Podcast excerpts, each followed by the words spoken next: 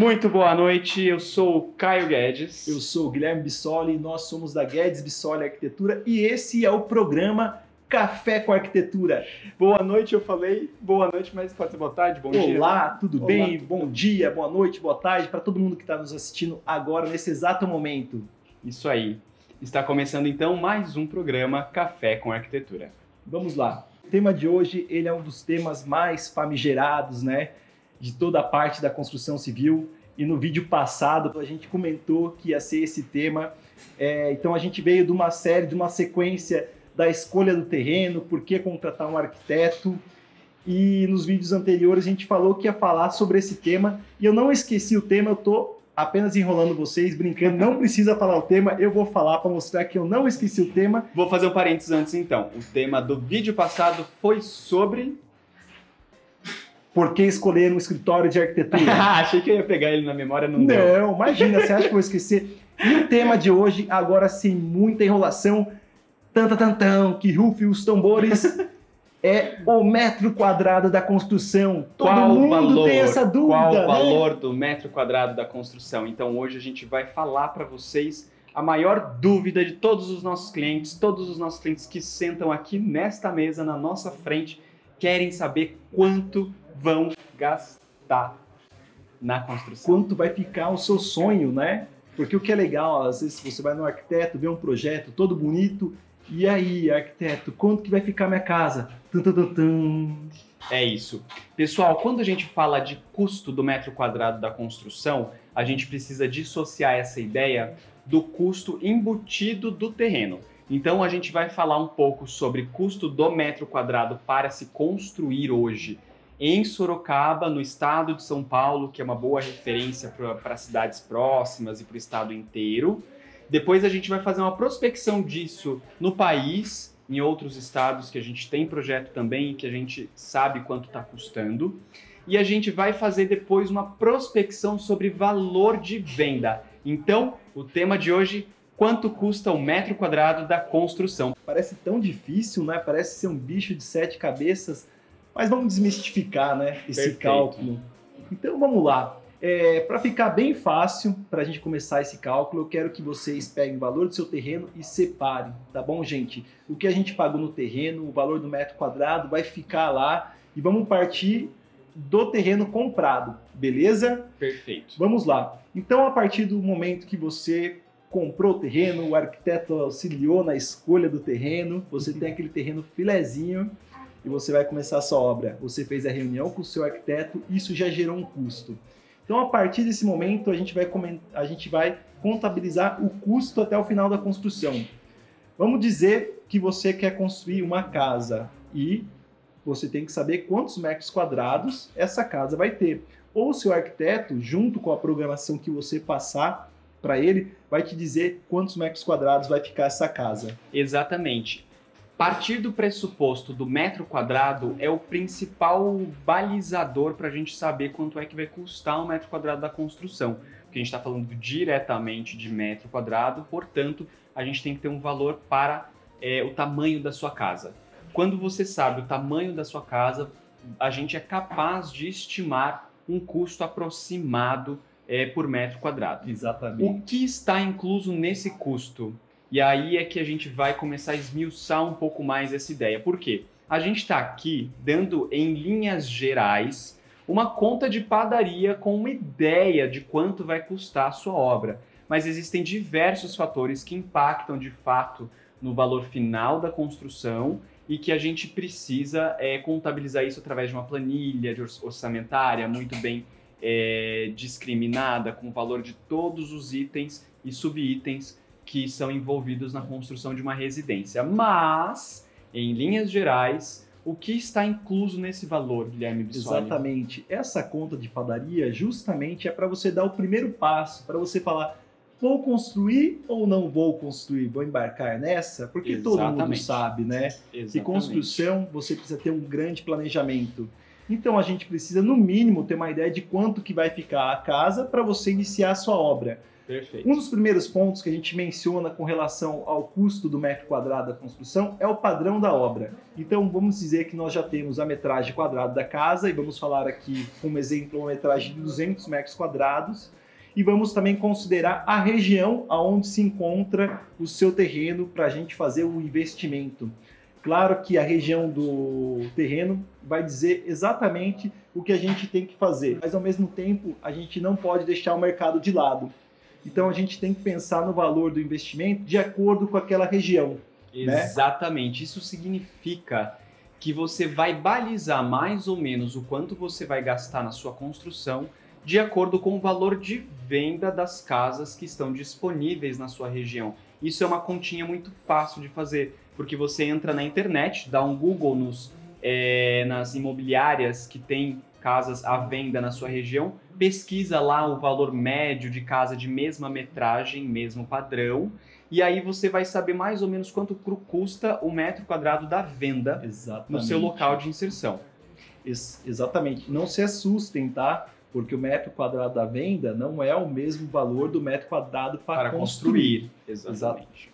Estamos falando muito exatamente. Falando muito exatamente. exatamente. Beleza. Então, o primeiro ponto, o padrão que a gente vai fazer a casa, né? Exatamente. Então, já temos o terreno, pessoal. a localização e o padrão. A gente precisa contratar uma pessoa para construir essa obra. Então, o primeiro passo, a gente vai escolher a mão de obra. Isso é algo muito importante. A gente comentou, eu acho que em um dos vídeos passados, sobre a questão do pedreiro, empreiteiro e construtora.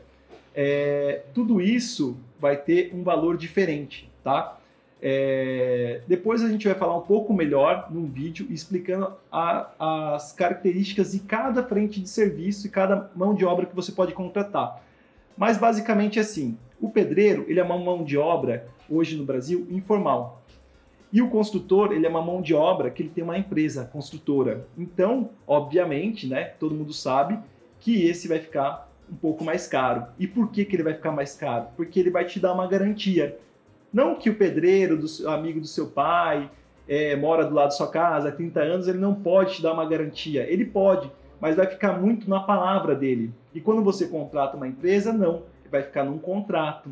Então é a garantia que você vai ter de alguém construir sua casa. Se um dia precisar de uma manutenção, você pode acioná-lo. Então tudo isso vai influenciar no seu custo, tá? Vamos dizer que a gente vai contratar uma mão de obra. Não vamos dizer que, que não vai ser um pedreiro e nem uma construtora, até mesmo porque a gente está iniciando esse nosso primeiro passo, que é a continha de padaria, tá bom? Então, o primeiro ponto vai ser a mão de obra e o segundo vão ser os acabamentos, que eles têm muito a ver com o padrão e a localização da casa. Perfeito. Perfeito?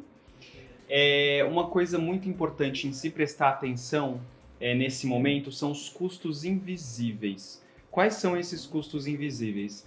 É, quando a gente pensa, como o Guilherme estava dizendo, no formato de uma construtora que vai entregar sua casa pronta, ela vai embutir o valor de administração de obra.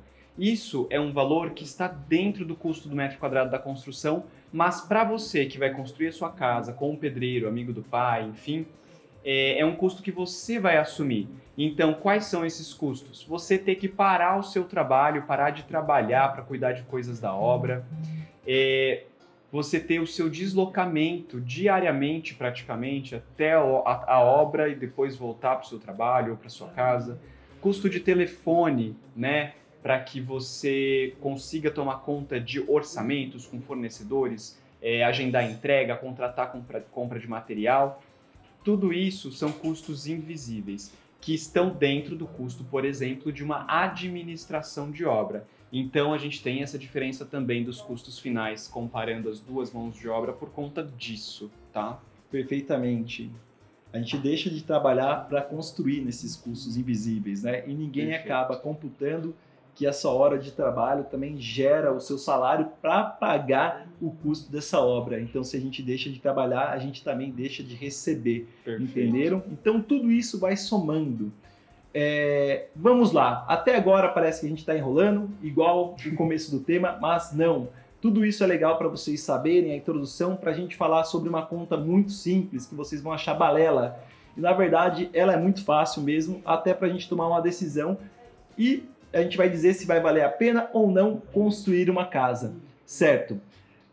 A gente vai partir da nossa casa, que vai ser uma casa terra ou sobrado, Caio? Qual que você quer morar? Uma casa terra, de 200, de 200 metros, quadrados. metros quadrados. Legal. Eu tenho meu terreno, eu tenho a ideia de construir uma casa terra de 200 metros quadrados e vou fazer uma conta bem rápida para ver se vale a pena ou não construir.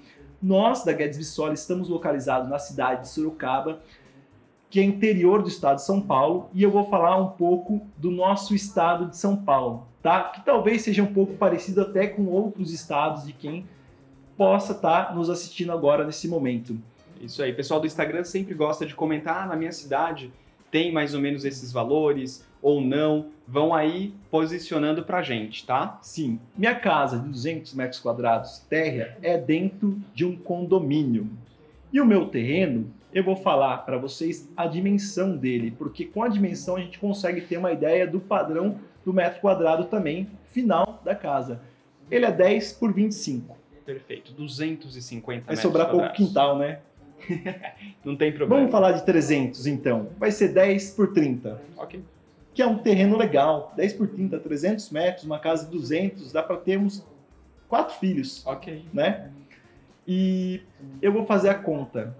Hoje, na cidade de Sorocaba e nas outras cidades da região, uma média que a gente pode chegar é de 2.500. Dependendo do meu acabamento, se eu quiser colocar algo do meu bom gosto, quer dizer, do bom gosto da minha esposa, vai ficar, pode chegar até os 3 mil reais. Não que ela tenha um bom gosto tão requintado, mas é que quando envolve sonho, né, quando é uma casa para a gente, a gente pondera algumas questões. Por exemplo, pô, eu não vou colocar o piso do meu agrado, e se um dia eu quiser tirar? E realmente o piso, ele é um material que depois de instalado é muito difícil e gera um certo transtorno trocar, né? Sem dúvida. Então acaba saindo um pouquinho mais alto. Então vamos pegar que essa casa é meu primeiro imóvel e eu também estou pensando numa revenda, né?